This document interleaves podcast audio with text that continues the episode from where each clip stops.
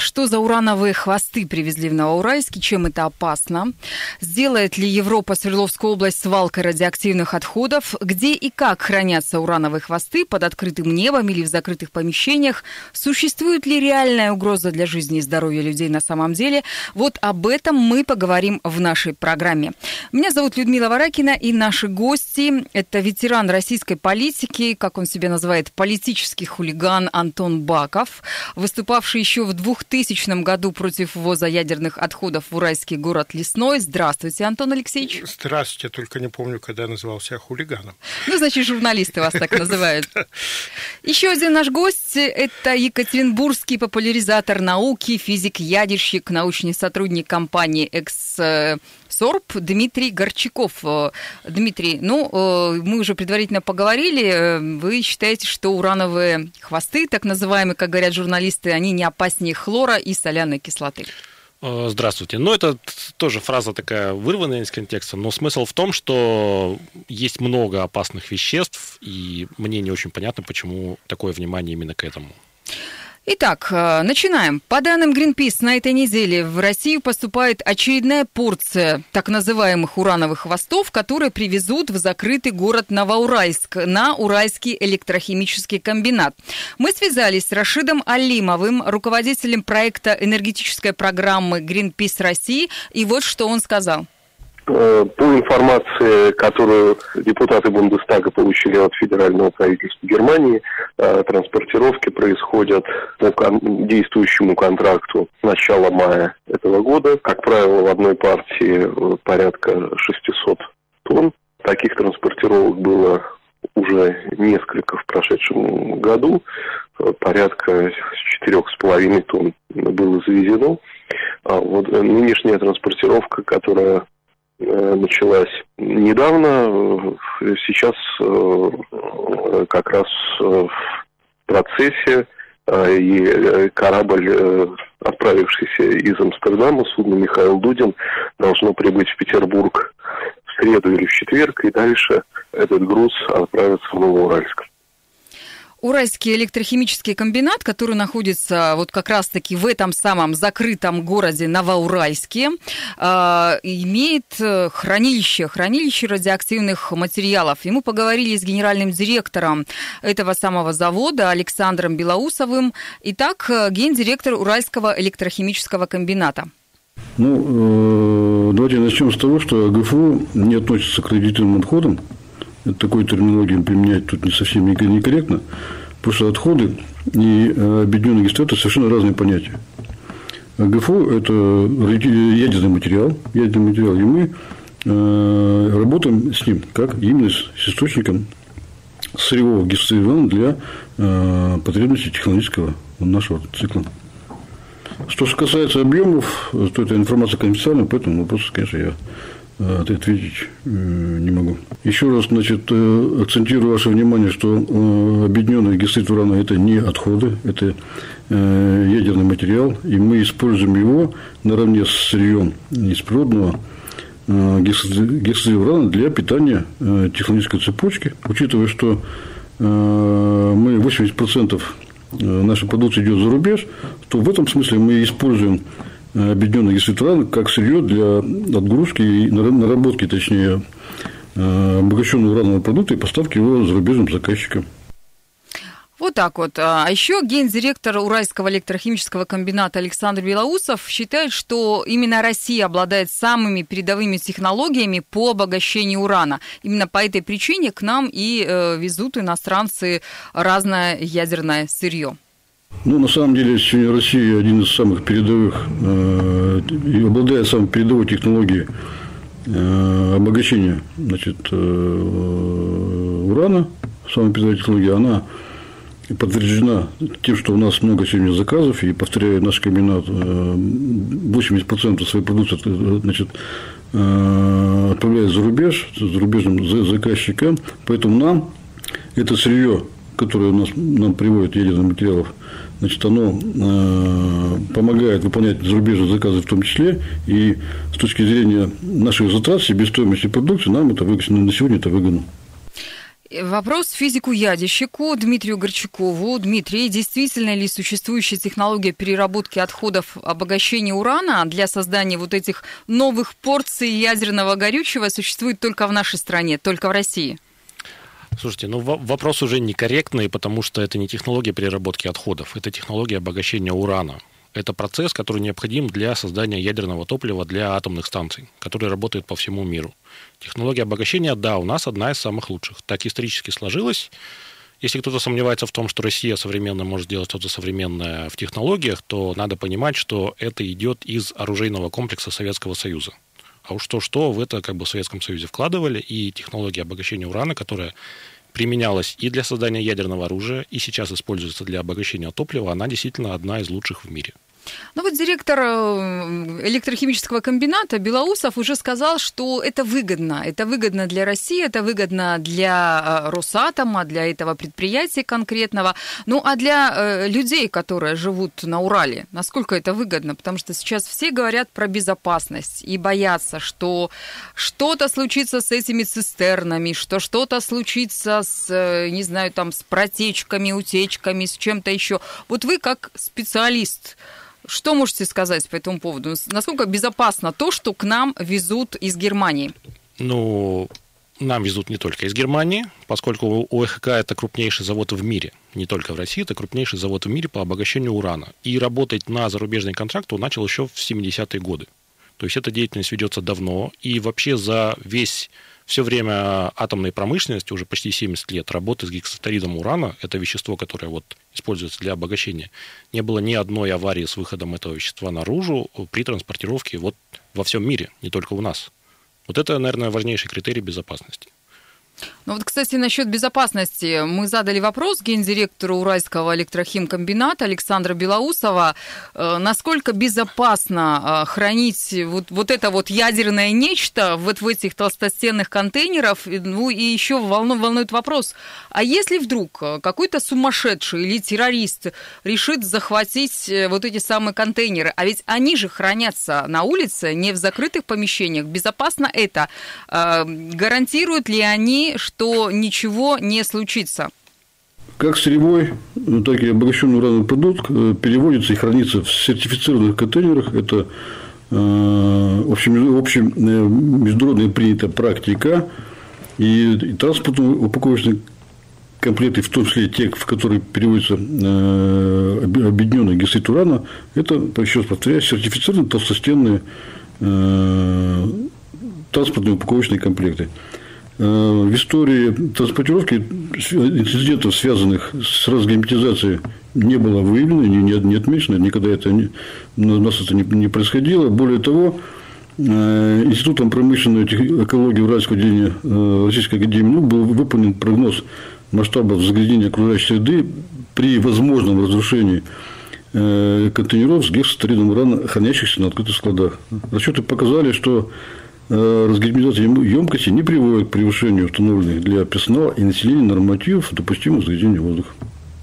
На кабинете э, ведем постоянный э, мониторинг состояния контейнеров, как самих которых хранится объединенная гестрит. Ведем контроль радиационной и химической обстановки в местах хранения и на территории нашего кабинета. У нас специально для этого есть системы контроля. Они работают на постоянной основе и тем более Э, в режиме онлайн мы часть этой информации, значит, контроля выкладываем в интернете, поэтому это общедоступная информация. И э, за всю историю наблюдения фактов, связанных с разгерметизацией и заражением как возможных, так сказать, э, промплощадки, так, не дай бог, населения ну, окружающей территории города не было выявлено.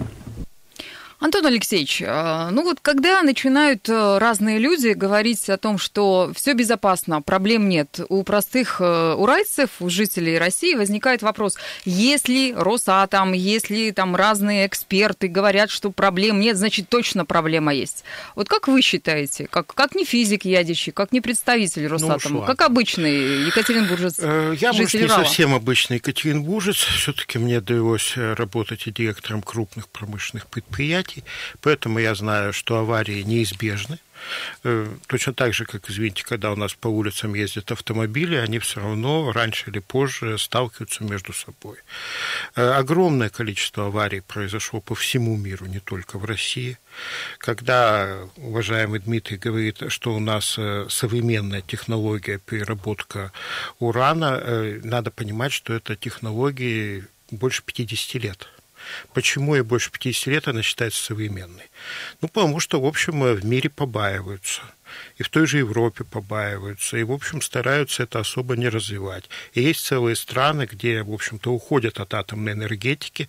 И та же, допустим, Германия, да, под натиском зеленых, она сворачивает свою ядерную отрасль. Это абсолютно никакой не секрет. Что можно сказать? Да, вот в Чехии в свое время делали будильники, где светящиеся, знаете, такие были э, циферки. И тоже говорили, что совершенно безопасно вот наносить этот уран, чтобы он светился. Да, но девушки лизали эти кисточки, и в результате у них лица разрушались от радиации. Вот точно так же и здесь. Вроде все безопасно, а что случится или не случится? Будем молиться. Ну, а мы будем дальше разговаривать после рекламы.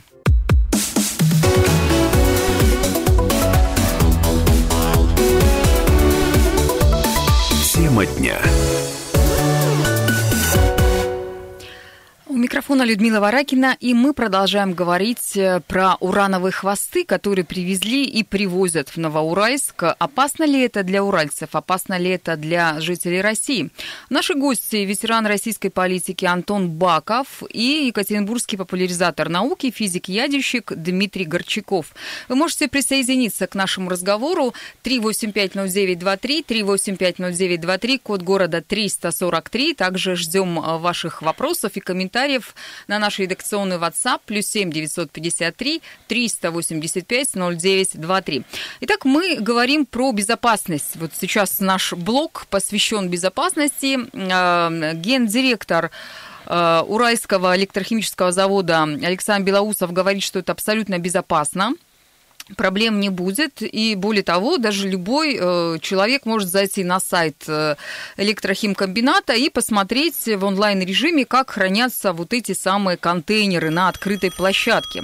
Но вот у э, других людей возникают вопросы, действительно ли, действительно ли это безопасно. Вот в частности, Greenpeace считает, что не совсем это безопасно. Давайте послушаем а, мнение представителей Гринписа. Это Рашид Алимов, руководитель проекта энергетической программы Greenpeace России. Главная опасность, конечно, связана с химическим, э, с, э, химическими свойствами этого вещества. Это гексафторид урана и, возможно, сценарии, при которых Э, может произойти разгерметизация контейнера. Это вещество, оно обладает теми свойствами, что э, при а, обычной температуре это кристаллы, да, твердое вещество, но при нагревании чуть выше 50 градусов, а, минуя жидкую фазу, это вещество превращается в газ. Да, такое очень летучее соединение. Ну, кроме того, конечно, оно радиоактивное. Уран – это в первую очередь альфа-излучатель. Э, понятно, что там, попадание альфа-частиц в организм человека также достаточно опасно. Долгое время Ростехнадзор, можно посмотреть их ежегодные отчеты, отмечал, что хранение вот этих емкостей под открытым небом э, не отвечает современным требованиям безопасности. Это вот те слова, которые говорились в отчетах Ростехнадзора. Можно э, это найти на их сайте. Если бы речь шла исключительно о дообогащении, у компании рынка есть, в общем, такие же мощности, на которых вполне можно все это было дообогатить и доизвлечь уран-235. А мы считаем, что вот вся сделка была заключена именно для того, чтобы вот эти вторичные хвосты, э, в первую очередь уран-238, э, после доизвлечения урана-235 оставались в России. А у нас есть звонок 3850923. Здравствуйте. Алло, слушаем вас. Вы в прямом эфире. Ну, тишина, тишина. А, поэтому мы продолжим разговаривать э, насчет безопасности. Дмитрий Горчаков, вы как физик-ядерщик можете парировать э, слова представителей Greenpeace? Ну, вообще, надо сказать, что абсолютно безопасного нет ничего. Любая технология несет тот или иной риск. Это надо понимать. Это чтобы быть честными. Но вопрос, чего мы боимся? Вот Антон Алексеевич правильно заметил, что автомобили убивают людей каждый день. А, а в общем-то, больше миллиона людей в мире, почти население города Екатеринбурга, ежегодно погибает в дорожно-транспортных происшествиях. Предлагаем ли мы запретить автомобили из-за этого? Нет, Greenpeace не выступает за запрет автомобилей. Как решается проблема? Повышается безопасность этой технологии. Вводятся пассивная, активная система защиты и так далее. Ремни безопасности, правила дорожного движения. А, гексоцерит урана, да, это опасное вещество, но люди умеют с ним работать. Они принимают меры защиты. Эти контейнеры, они э, Никто не надеется на то, что никогда перевозка этих контейнеров, никогда автомобиль не перевернется, никогда поезд не сойдет с рельсов, это все закладывается. То есть рассчитано, что этот контейнер, он выдерживает попадание в дорожно-транспортное происшествие. Например, я вот изучал вопрос специально, мне было интересно, были ли инциденты. Несколько лет назад э, в Канаде, как раз вопрос о том, что эта технология используется во всем мире. В Канаде такой же контейнер уронили при перегрузке в порте с 7 метров. Он упал. Разгерметизации не было. То есть контейнер рассчитан на то, что он в случае даже попадания в такую аварию, он не разгерметизируется. То есть выброса не будет. Вот и все. Возник... Вообще у нас, я еще просто добавлю, что э, вот нет абсолютно безопасных вещей, но у нас, в принципе, ежегодно по России транспортируется 750, 850 миллионов грузов, которые относятся к категории опасных. Это разные химические вещества, которые, может быть, взрывоопасны, пожароопасны и так далее. Я но еще помню надо взрыв защищать на сортировке. Да. Есть, Хотя там есть... ничего радиоактивного не было. Да, есть да. масса опасных вещей, но запрещаем ли мы их все? Нет, мы просто должны как-то контролировать, чтобы они с ними обращались в соответствии с требованиями и правилами. Вот и все. Жизнь вообще опасна, это вот все именно. понятно. А, Антон Алексеевич, ну вот вы еще в 2000 году проводили в уральском городе Лесном... А, и такие, в городе Екатеринбурге. И в Екатеринбурге пикеты да. такие. И в, митинги и, многотысячные и сейчас, у нас были. И сейчас да. тоже проходят и в Новоуральске, и в Екатеринбурге, и коммунисты, и общественники, просто жители Новоуральска а, стоят с пикетами и выступают против ввоза вот этих самых радиоактивных веществ. Так почему же тогда, если а, нам э, господин Корчаков говорит, что это абсолютно безопасно. Если директор э, завода говорит тоже, это абсолютно безопасно, почему же тогда э, люди что-то там пытаются воспротивиться приезду, так даже депутаты Бундестага а, выступают против ввоза ну, в депутаты Россию. Депутаты Бундестага, Почему? потому что у них очень сильная зеленая партия и зеленое движение. У нас людям абсолютно наплевать на свое здоровье, вы знаете. Похоронив своих родителей от рака вот в последние годы буквально, я, конечно, Э, сам пересмотрел многие свои взгляды на жизнь. В общем-то, кажется, что да нет, все же нормально, все хорошо. На самом деле ничего хорошего. И, конечно, экология плохая, и, в общем, и с медициной могло быть чуть получше. Э, возвращаясь э, к ядерным отходам, тогда это было у нас отработанное ядерное топливо, и первые склады появились в городе Лесном, где нету никакой переработки ядерной, как вы знаете, а совершенно другие процессы идут, и там просто это все складировалось, просто чтобы заработать деньги, и тоже рассказывали, что вот эти деньги, они позволят нам поднять Россию, что вот мы заживем, ну, в общем, прошло 20 лет. Подняли? Никогда, да-да-да. Я не думаю, что это как-то сильно повлияло на экономику России. И, конечно, вот сегодня вот экономическая целесообразность этой сделки, она, безусловно, для тех, кто ее заключил, но для всех остальных, мне кажется, это просто дополнительный какой-то риск, дополнительный раздражитель. Ну, а то на той волке, чтобы никто там не дремал. Поэтому понятно, что оппозиция это будет использовать. Другое дело, что оппозиция у нас беззубая, и, наверное, как это, вот мы будем кричать, топать ногами, а Васька будет слушать и есть. Вот это, к сожалению, то, что у нас есть, происходит. У нас есть звонок 3850923. Здравствуйте. Алло. Здравствуйте, уважаемая ведущая. Здравствуйте, гости передачи. Город Новоуральск. Владимир меня зовут. В общем, что хотелось бы сказать. Ну, это, это вообще непорядочно как-то и против не то, что даже непорядочно. Я на себе даже этот момент ощутил. Я трудился на этом предприятии до армии, потом получилось, что ушел на другое после армии. Но смысл не в этом. Я живу в этом городе. У нас предприятие стоит в черте города. Насколько я знаю, за границей, где есть такие населенные пункты и прочее, хотя там нет переработки, жителям выплачивают компенсацию и прочее. У нас никогда ничто не давали. И сама по себе экология, как это, что значит? У нас на первом месте вот это обогащение. Так правильно, за рубежом, конечно, не скажут, что у нас там получше. Давайте, давайте мы вам, вам спихнем, так скажем. И как бы о жителях бы хоть подумали, хоть как-то что-то, но мы живем здесь как бы это, э, граждане этой страны-то. Спасибо. Да, вот такой вот комментарий. И ведь не поспоришь. А тут, да, бессмысленно спорить. Ну, социальные проблемы надо решать, вопросов нет. Оппозиция на то она и должна, чтобы выявлять проблемы. И журналисты должны этим заниматься, выявлять проблемы. Но главное, не должно быть манипуляций, на мой взгляд, не должно быть искажения фактов. Если вы критикуете, критикуйте по делу и сознанием ну, дела. Еще один очень корот, короткий же звонок. Существует. У нас просто время Конечно. заканчивается. Давайте примем. 3850923, здравствуйте. Алло, вы в эфире. Слушаем вас, слушаем, говорите. Ну вот боятся, боятся сказать или что-то с помехами на да связи. глушат, глушат, враждебные силы. Ну, я хочу просто добавить, что вся эта тема, она ложится, к сожалению, на многие опасения людей, на многие страхи, на многие предубеждения, и проблемы людей к властям, к, руководству, а они здесь тоже себя проявляют. Опасения за свое будущее, за свое здоровье, они тоже себя проявляют. К сожалению, не по теме, вот на мой взгляд. То есть есть вещи, которые гораздо больше влияют, в том числе и на онкологию, вообще-то, извините, но есть такой миф, что радиация вызывает э, рак, но есть масса других факторов, которые гораздо больше влияют. И чаще всего мы сами виноваты в этом. Так, Курение и так, алкоголь так, так, так, это более Понятно. опасная вещь. Э, физики у нас специалисты, ведь ядерщики в медицине, безусловно. Ну, я радиоэкологией занимаюсь. науках, понятно. Ну, по этой теме у нас вообще да. все выяснилось, что физики ядерщики, да, да, да, но да. я хотя бы изучал Слушайте, но у нас в каждой семье уральской есть кто-либо, кто когда-то болел и умирал от рака. Это действительно да. так оно есть. В ну, каждой, абсолютно Тут, в каждой конечно, семье. есть еще проблема в том, что мы живем на горах, а граниты, они природной радиоактивностью обладают. Другое дело, стоит ли добавлять в такой степени?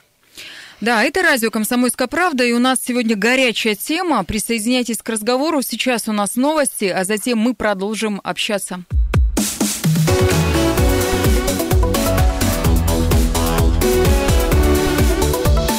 Тема дня. Том, Ух, горячая тема дня на радио «Комсомольская правда». Даже во время перерыва наши гости продолжают свою дискуссию. А, дискутируют у нас сегодня ветеран российской политики Антон Баков и екатеринбургский а, популяризатор науки, физик-ядерщик Дмитрий Горчаков. А, меня зовут Людмила Варакина. Вы можете присоединяться к нашему разговору. 3850923, 3850923, код города 343. Это телефон прямого эфира.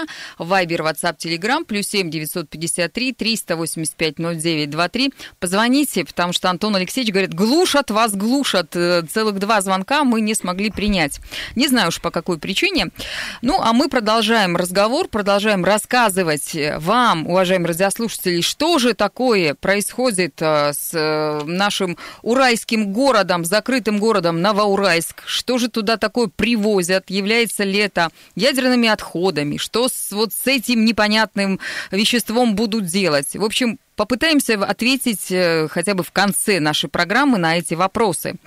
Итак, говоря о безопасности, о жизни уральцев, э, боящихся, что ввоз ядерных отходов в наш регион сможет спровоцировать эм, рост онкологических заболеваний. Об этом мы говорили во второй части.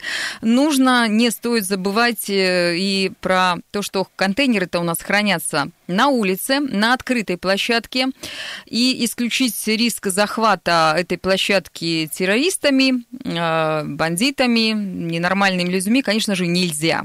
Мы этот вопрос задали гендиректора Уральского электрохимического комбината Белоусову, и вот что он ответил. Подход э, комбината к хранению значит, э, объединенного гистродрана, он утвержден в концепции, которая еще в свое время Минатом утверждал, значит, э, в 2015 году это было переутверждено Росатомом, то есть это общемировая практика, это не только мы используем эту практику хранения на открытых бетонных площадках, в толстостенных э, специальных емкостях, и вся история весь период хранения он не был сопровожден ни разу, как у нас, так и за рубежом, но события с точки зрения безопасности по шкале ИНС. Антон Алексеевич Баков, известный уральский российский политик. Вы еще в 2000 году выступали против ввоза ядерных отходов в уральский город Лесной. И понятно, что Тогда вам не удалось ничего отстоять как и сделать. справедливо сказал Дмитрий, это была совсем другая история, потому что действительно в городе Лесном нету вот этой технологии обогащения и производства уранового топлива, там совершенно другие технологии. Просто там как раз вот та самая хорошо охраняемая площадка Минатомовская, и первые склады появились там, и, в общем, уже тогда были большие протесты, которые тогда ничем не кончились. Насколько я помню, это даже дебатировалось баллотировалась на наших с Росселем губернаторских выборах в 2003 году, но поскольку он победил, и он был за, а я был против и проиграл, то, в общем, э, ситуация тогда разрешения не получила по-прежнему все складировалось. Э, сейчас, конечно, ситуация другая. Сейчас это совершенно другой город. Здесь есть какие-то возможности переработки. Я, в общем-то, здесь во многом случайно из-за этой старой истории. Новой истории я просто не владею достаточной информацией. Но, разумеется, основания для радиофобии на Урале есть. Я напомню и Восточно-Уральский радиоактивный след. Ну, в общем-то, были какие-то другие происшествия. Поэтому, конечно, хотелось бы, чтобы максимально все меры безопасности и технологическая цепочка, чтобы все это соблюдалось, чтобы все были овцы сыты, волки целы и наоборот. Но насколько получится, дай бог. Должна ли общественность, граждане нашей страны, граждане Урала знать, э, как контролируются вопросы безопасности, если речь идет э, о радиации и о ядерных отходах? Ну, вообще-то э, должна, и не только когда речь идет о радиации. И вообще мы все с надеждой ждем, э, что появится вот эта общественность, которая будет принимать активное участие в жизни города и, в общем-то, и области. И мы видим позитивный пример один со сквером в прошлом году, а вот э, каких-то других пока Речь идет примеров... о Екатеринбурге, да, не о Новоуральске. Да-да-да, пока других каких-то, в общем, мы не видим особенных активностей. Конечно, мы все надеемся, что вырастет новое, более активное поколение, потому что наше, наверное, уже показало свою пассивность, вялость и бесполезность. Но пока это все надежды. Посмотрим. Дмитрий головой кивает. Я так понимаю, вы не согласны? А, да нет, просто очень много тем, это большая, обширная. Вот, уважаемый Анатолий Алексеевич, тоже говоря о лесном, а, просто подтвердил э, то, что, в принципе, очень многие заблуждаются, вот все, что связано с радиацией, ядерными какими-то технологиями, оно как-то вот все в одну кашу смешивается. Вот насколько я знаю историю советского российского атомного проекта и мирного, и военного, в лесном никаким отработанным ядерным топливом не занимаются. Но это тонкости, нюансы, их понимают очень мало людей. Конечно, не занимаются. Я это тоже знаю, что там боеголовки делают. Все правильно, они занимаются ядерным оружием. Вот видите, выдал Восточно... за вас военную тайну просто из тщеславия, чтобы доказать свою компетентность. Это как раз э, говорит о том, что надо просто людям рассказывать. Я тоже очень надеюсь на то, что у нас будет развиваться гражданское общество, будут нормальные, грамотные, э, мощные, сильные общественные, в том числе экологические некоммерческие организации, и наше общество, и наше новое поколение будет не только более активным, но и более грамотным, потому что радиофобия – это, на мой взгляд, вообще разновидность какого-то мракобесия. И нужно знать, нужно задавать грамотные вопросы нам, нашим властным структурам и госкорпорациям, и властям, и федеральным, и региональным контролировать. надо делать это с умом. Сейчас, насколько я вижу, во многом идут манипуляции. Ну, и, в конце СМИ, концов, и люди имеют право на мракобесие. Имеют, но они требуют принятия каких-то решений, в том числе в промышленности, в, э, в, вообще в том, куда будет двигаться наша страна. Надо делать ее более экологичным, но надо сначала разобраться в технологиях, а потом что-то требовать. Сообщение от Константина из Аяти на наш э, WhatsApp, плюс 7 953 385 0923. Эх, не смог я до вас дозвониться. Горы мешают и бурелом. А, насчет урановых отходов я слышу увещевание чиновников уже 50 лет. Им нужны деньги от Германии. Но ведь в 57 году был на Урале ядерный взрыв отходов на маяке. А еще у нас есть радиоактивная река Теча и страшно активное э, озеро Карачай в тех же местах. Да и железная дорога тоже небезопасна. Что скажете по этому поводу? Тот самый восточно-уральский радиоактивный след. Все правильно, все да. было. А, как вы думаете, в вопросе ввоза в Россию урановых хвостов есть ли коррупционная составляющая? Вопрос от нашего радиослушателя. Нам везут а, ядерные отходы, а за это кто-нибудь покупает себе виноградники в Европе и строит красивые виллы. Кто сможет а прокомментировать? Мы... Я просто могу только сказать, что вы из раза в раз говорите, что это радиоактивные отходы, тем самым подтверждаете опасения людей. Ну, это не я говорю, это пишут. Нам. Ну, а ничто не мешает вам так не говорить. Но тем не менее, ну, вот, вот видите, это заблуждение и миф, Вы пытаетесь он ввести цензуру на радио «Комсомольская правда», самом я за свободном радио. Знаете, я пытаюсь разобраться Давайте мы сначала поговорим с радиослушателем, а потом выясним, отходы все-таки мы э, говорим или не про отходы ядерные. А, здравствуйте, добрый день. Здравствуйте, Константин, наконец-то я прорвался. Добрый день. И мое мнение, Добрый день. Мое мнение, все-таки э, я бы побоялся все это у Германии забирать. Германия, она не дура. Там начинались ядерные разработки первые в мире. И она поняла, что может обойтись абсолютно без них. И куда их кинуть? Ну, Россия большая, чиновники жадные. Вот, место есть, куда свалить. И вот такое отношение Европы мы видим каждый день. То есть и повезли. А Франция умнее. Франция сказала, что вам фиг. И, и повернули поезд из Франции обратно. Там цепью стояли. Многие десятки тысяч французов не дали тоже что-то понимаю. Вот, ура, пожалуйста, сыпь сюда. Я советую взять так, Константин прерывается, поэтому спасибо за ваш комментарий. Э, очень коротко прокомментируем и будем закрывать уже, подводить итоги. Ну, Фр... Э, Германия имеет свое право, но Франция развивает атомную энергетику. На один пример Германия, закрывающая атомную энергетику, есть 20 стран, которые сейчас строят у себя атомные станции. Вот и все. А, вы сказали, что то, что привозят сейчас на Урал, это не ядерные отходы. А да. что привозят? Объясните. Сырье. Привозят сырье для работы Ядерное нашего комбината. Сырье. Это ядерный материал, из которого делают потом ядерное топливо для атомных станций. Европы, в том числе Германии. Это очень смешно, потому что на самом деле, конечно, то, что они нам отдают, это отходы деятельности атомных станций. И иначе это не назовешь. Да, мы взялись перерабатывать отходы. Но это просто неправда. Но почему неправда? Это а неправда. откуда они это берут? Это обогатительный комбинат Грунау, Откуда у Германии. них берутся они? Они обогащают все, они дальше не могут обогащать, отвозят нам. Это никогда так, не было понятно. в реакторе. Следующее. А куда девается то, что было в реакторе? Это совершенно другое это другая тема. Вот я как раз о том, что все смешивается в куче. Безусловно. Это отдельная часть топливного ядерного цикла. Это сложная технология. За пять минут это не рассказать, не объяснить. Я занимаюсь этим годами, пытаюсь рассказывать, как это работает.